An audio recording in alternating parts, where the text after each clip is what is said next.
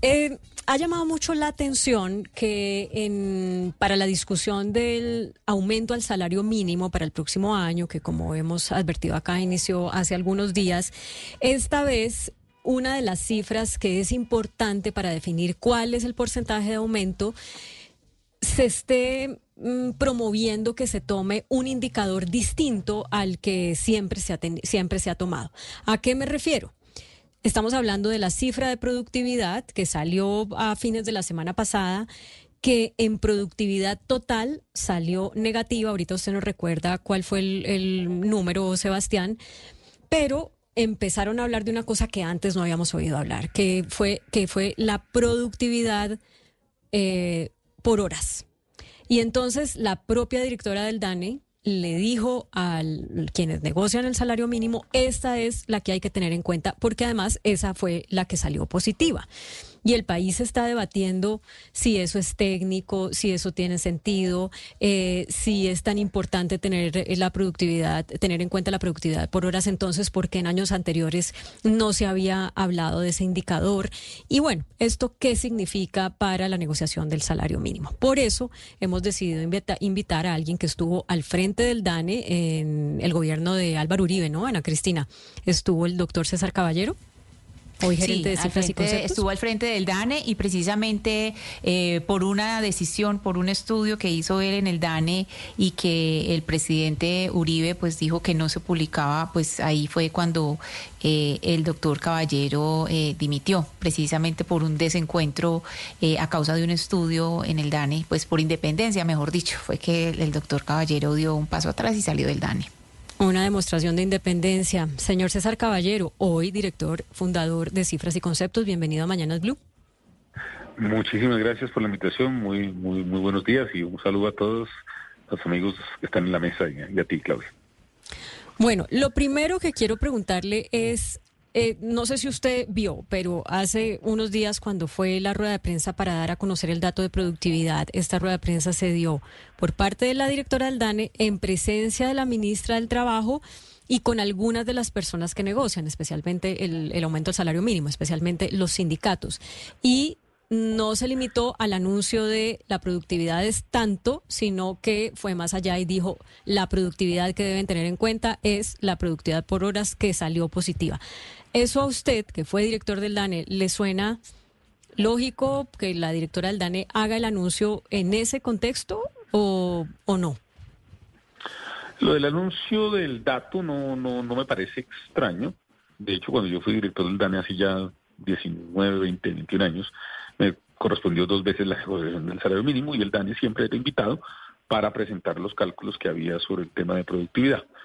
Yo entiendo que hay distintas formas de calcular la productividad, hay varias alternativas, pero la usual que se ha utilizado en Colombia, hasta donde yo tengo memoria, es la, productividad general. Y lo que no estoy de acuerdo es que la dirección del DANE le sugiera a la mesa cuál dato de productividad utilizar, particularmente si es solo para una coyuntura, porque recuerde que aquí hay que aplicar el velo de invisibilidad de Rawls, y es el país ha tomado la decisión de siempre utilizar el dato de productividad total. Lo que creo que es altamente inconveniente es decir, ah, como este año el dato no está de acuerdo con lo que yo estoy buscando, entonces yo, como gobierno, propongo utilizar otro. Y si el año entrante entonces la productividad total es mayor y la productividad de horas es menor, cuya, cuya posibilidad de ocurrencia es posible, entonces volvemos otra vez al anterior dato. Entonces eso me parece que, que genera una... Eh, es, inconveniente. Yo no me niego a la posibilidad de que la Comisión de Concertación Laboral, en un escenario distinto a la decisión de cuál va a ser el aumento del salario mínimo, eh, discuta el tema y diga cuál es la mejor, pero es la mejor para todos los casos. No es para cuando el gato me gusta y no cuando el gato no me gusta. Entonces, que la directora del DANI esté en la comisión es normal, que la rueda de prensa en juntas es normal, pero que ya ella esté sugiriendo tomar una u otra me parece que no, que no es adecuado, particularmente para el DANE. Señor César Caballero, ¿y cómo nos puede explicar usted en los términos más claros posibles, porque esto es una cosa, eh, como diríamos, hiper mega técnica, qué es la productividad por horas y qué es la productividad total y la diferencia entre las dos que da lugar a que una de negativa y otra de positiva? Eso, eso varía, digamos, en, el caso, pero la, la general, pues es la global de todos los elementos y la de por horas simplemente está tomando la productividad laboral medida en las horas efectivas de trabajo. Porque parte un poquito del tema que lo que ocurre en la sociedad colombiana es que se supone que hay una jornada de ocho horas, pero pues la jornada de ocho horas a veces para algunas personas es de más horas, para otras es de menos horas, particularmente hay unos temas de descanso y otros temas, y eso a veces puede suceder, pero particularmente más que por esto, es por el tema de sectores. hay, hay unos sectores que en el trabajo por hora son más productivos y otros que son menos productivos. Y esos son los cambios. Es natural que en algún momento, yo creo que los datos, datos que calculó el DANE están bien. Lo que pasa es que el que usualmente ha tomado eh, la sociedad colombiana para evaluar la decisión del incremento del salario mínimo es la productividad total, no la productividad por horas. Eh, doctor Caballero, ¿por qué eh, la propuesta que siempre cada año surge del salario regional, por qué nunca pasa? Es decir, ¿por qué es tan difícil que pase si es algo que siempre, aquí estamos discutiendo otra distinta, pero uno sabe que siempre cada año está la del salario por regiones o por departamentos y, y por qué no pasa? Yo creo que es porque, en parte por un desconocimiento de quienes la plantean, porque Colombia tuvo un, salario eh, mínimo eh, al, digamos, por regiones, para zonas rurales, para zonas urbanas, y eso fue básicamente un fracaso porque no es fácil de controlar. La gran ventaja del salario mínimo es que es el mismo nacional y que para todo el mundo es fácil controlarlo. Para el gobierno es fácil controlarlo, pero también para los empleadores es fácil saberlo y para los empleados también voy a colocarte este ejemplo. ¿Qué pasa si un salario mínimo se decide que hay una empresa que tiene operación en 15 regiones del país y entonces pues, está pagando el salario mínimo, pero está pagando a sus empleados 15 salarios distintos? ¿Cuál debe pagar? ¿El más alto, el más bajo? Y de pronto, porque eso ocurrió y la razón por la cual el país tomó la decisión de que el salario mínimo tenía que ser unificado es porque había abusos de algunos empresarios que decían que estaban contratándose en Biotá, firmaban el contrato en Biotá, pero la persona trabajaba en Bogotá y tenían no el, el salario mínimo de Bogotá, sino el de Biotá, que era más bajito. Entonces, digamos que yo creo que esa es una discusión que, digamos, que hay que entender que el contexto histórico en el que se tomó y de la realidad de una sociedad como la colombiana, donde creo que lo más sencillo es más fácil de vigilar y de aplicar. Y yo creo, a mí me parece que el salario mínimo nacional es el adecuado. Eh, no, no, digo que el actual sea el adecuado, pero tener un solo número es mucho mejor para la sociedad colombiana. ¿Hasta cuándo funcionó eso que usted nos está contando de salario por regiones? Yo creo que fue hasta el año 70 y pico, 78, no, no tengo la fecha exacta, pero sé que lo tuvimos y eso está documentado, pero no, no lo tengo en este momento en memoria, pero si quieres luego consulto y, y se puede mirar, pero sí funcionó en Colombia un tiempo por regiones y la evaluación que se hizo siempre fue que había abusos de algunos, no todos, claro. Eh, sobre eso.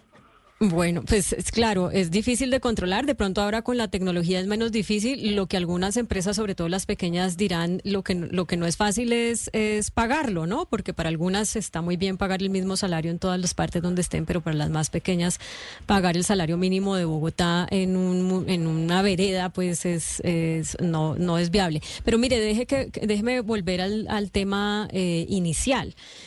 En, en el, entendiendo las diferencias entonces entre la productividad por horas y la productividad total, y, y, salgámonos de la discusión coyuntural, ¿no? Que es que hoy quieren usar la total para negociar el aumento al salario mínimo porque esa dio positiva, eh, mientras que la total dio negativa.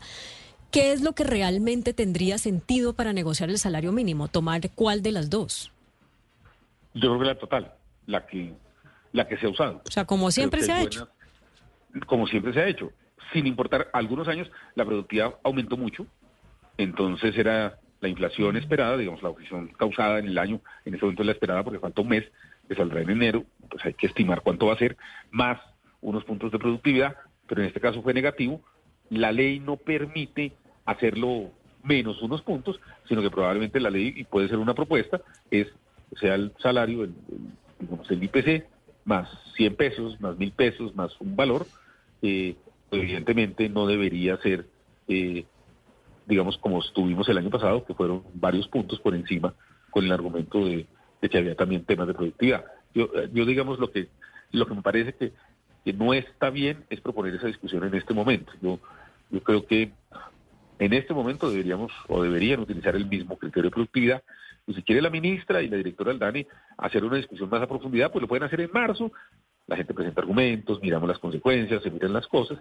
Y sin, y digamos, y vuelvo a, citar, es muy importante el velo de la invisibilidad de Rhodes, sin importar, digamos, las reglas es esta, el criterio es este, y mantengámoslo, no lo vayamos cambiando simplemente por una coyuntura en la cual la productividad general de los factores cayó este año, que es poco raro, no, no, es normal que, caiga, eh, usualmente aumenta, aumenta más o menos, pero aumenta. Eh, yo creo que yo, yo no la cambiaría, me parece, me parece particularmente no en esta coyuntura.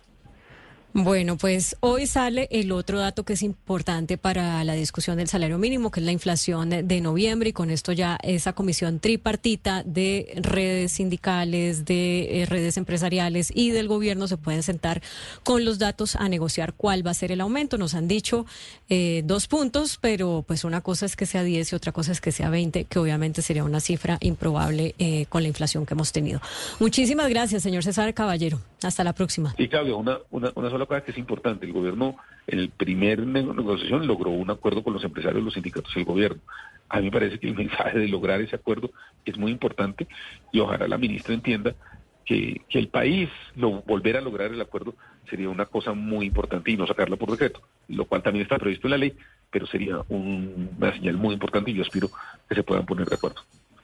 Bueno, la mayoría de las veces en los últimos tiempos se han puesto de acuerdo. Vamos a ver si esta vez lo logran también. sí, señor. el año pasado se pusieron de acuerdo. y durante Santos y Duque hubo, hubo varios acuerdos. No, no, claro. Una vez el año pasado con Petro, una vez con Duque que le hizo Alicia Arango, yo en ese momento lo recuerdo porque la felicité a ella por haber hecho, y con Santos en dos ocasiones. O sea, no es lo usual. O sea, usted está diciendo de, de, ocho, de 12 años solamente tres veces. Eh, tres o cuatro, no recuerdo en este momento. Sí, sí, sí. Vamos a hacer la, la, investigación porque yo tengo otra idea. Bueno, bueno, pues. Bueno, chao, muchísimas gracias.